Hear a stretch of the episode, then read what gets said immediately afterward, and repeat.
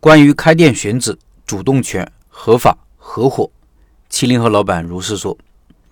下面分享社群里一位七零后老板分享的文章，很值得看。人啊，经历的多了，就会把很多事情看明白。洞见远比创意重要。看到一件事情的本质了，才能滤掉花花绿绿的外表，做事情才能从心所欲。老板说：“各位老板好，老陈好。老陈的开店笔记听了两轮，最喜欢听老陈对开店小白说。”我不看好什么什么什么，因为我认为这是一句功德无量的话，这是一句泼冷水的话，更是一句融合了商业分析和人文关怀的话。老陈说的没错，开店是一种生活方式的选择。如果开店失败，丢失的不只是金钱，丢失的还可能是时间、信心、健康、爱情、家庭等等。说这话不是为了吹捧老陈，也是我作为经历多次开店、十几年一直关注，如今还是及开店的人。对后继的开店者发出的心声，开店二八定律十分明显。如今在互联网的冲击下，开店的二八定律应该是二成赚钱，三成陪同，五成亏本。我是位七零后，六七岁时经常上街买小彩糖，回来拆散一颗一颗，然后售卖给小伙伴们。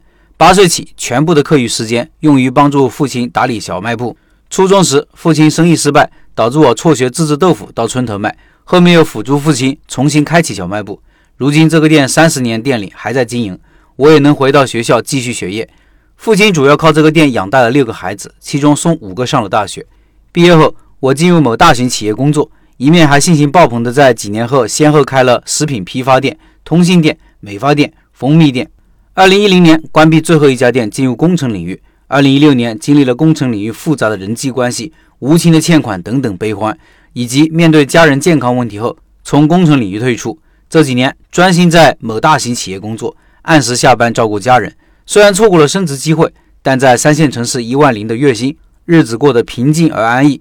期间也曾申请两个专利，跟随潮流去忽悠风险投资方，但没有投入金钱，不算什么折腾。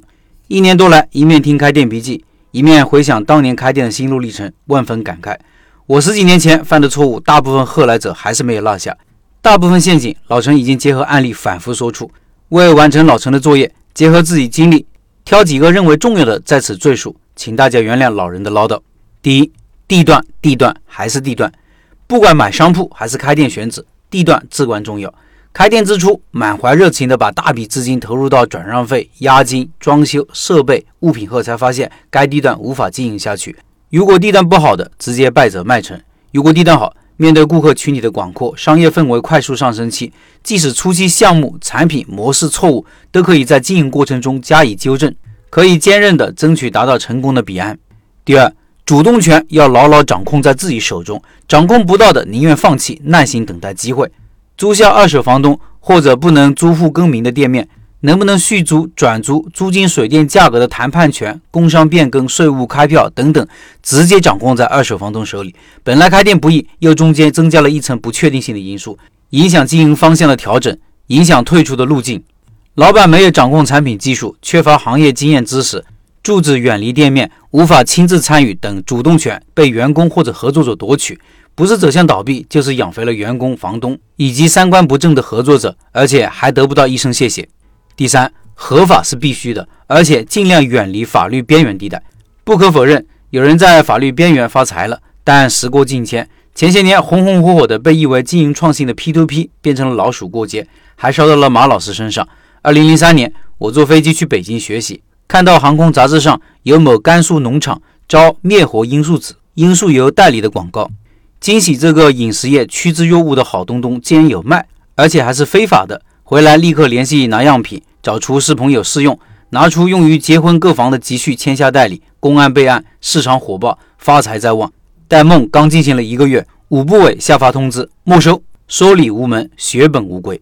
第四，关于开店合伙，除非你们团队中有一位能耐了得、胸襟宽阔的带头大哥，例如朱元璋、马云、任正非，否则开店合伙成功的概率是很低的。这不但要从人性上理解，还要放入历史。当今社会价值取向和法律中理解，合同是可以摆在法庭上一个字一个字的勾出，供大家翻脸不认人时使用的文本。写出来就是人人敬畏的法律，不写出来就是废话一堆。所以，合伙一定要赤裸裸的签好合同。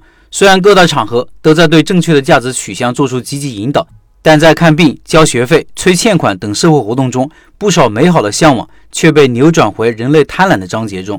向往美好的也是人性，可是开店面向的不只是美好。听到这里，大家也许心里很沉重。那我还要开店吗？开，开店是我们探索和选择的生活方式，但我们也要理性的开，科学的开。如果大家都理性、科学的开店，如今店面的租金应该没那么高，房东也没那么嚣张。我现在就在思考和探索。老陈持反对意见的不辞职开店的路子，希望和有一样想法的朋友一起探讨。愿听老陈开店笔记的老板们都进入赚钱的二层开店者之列。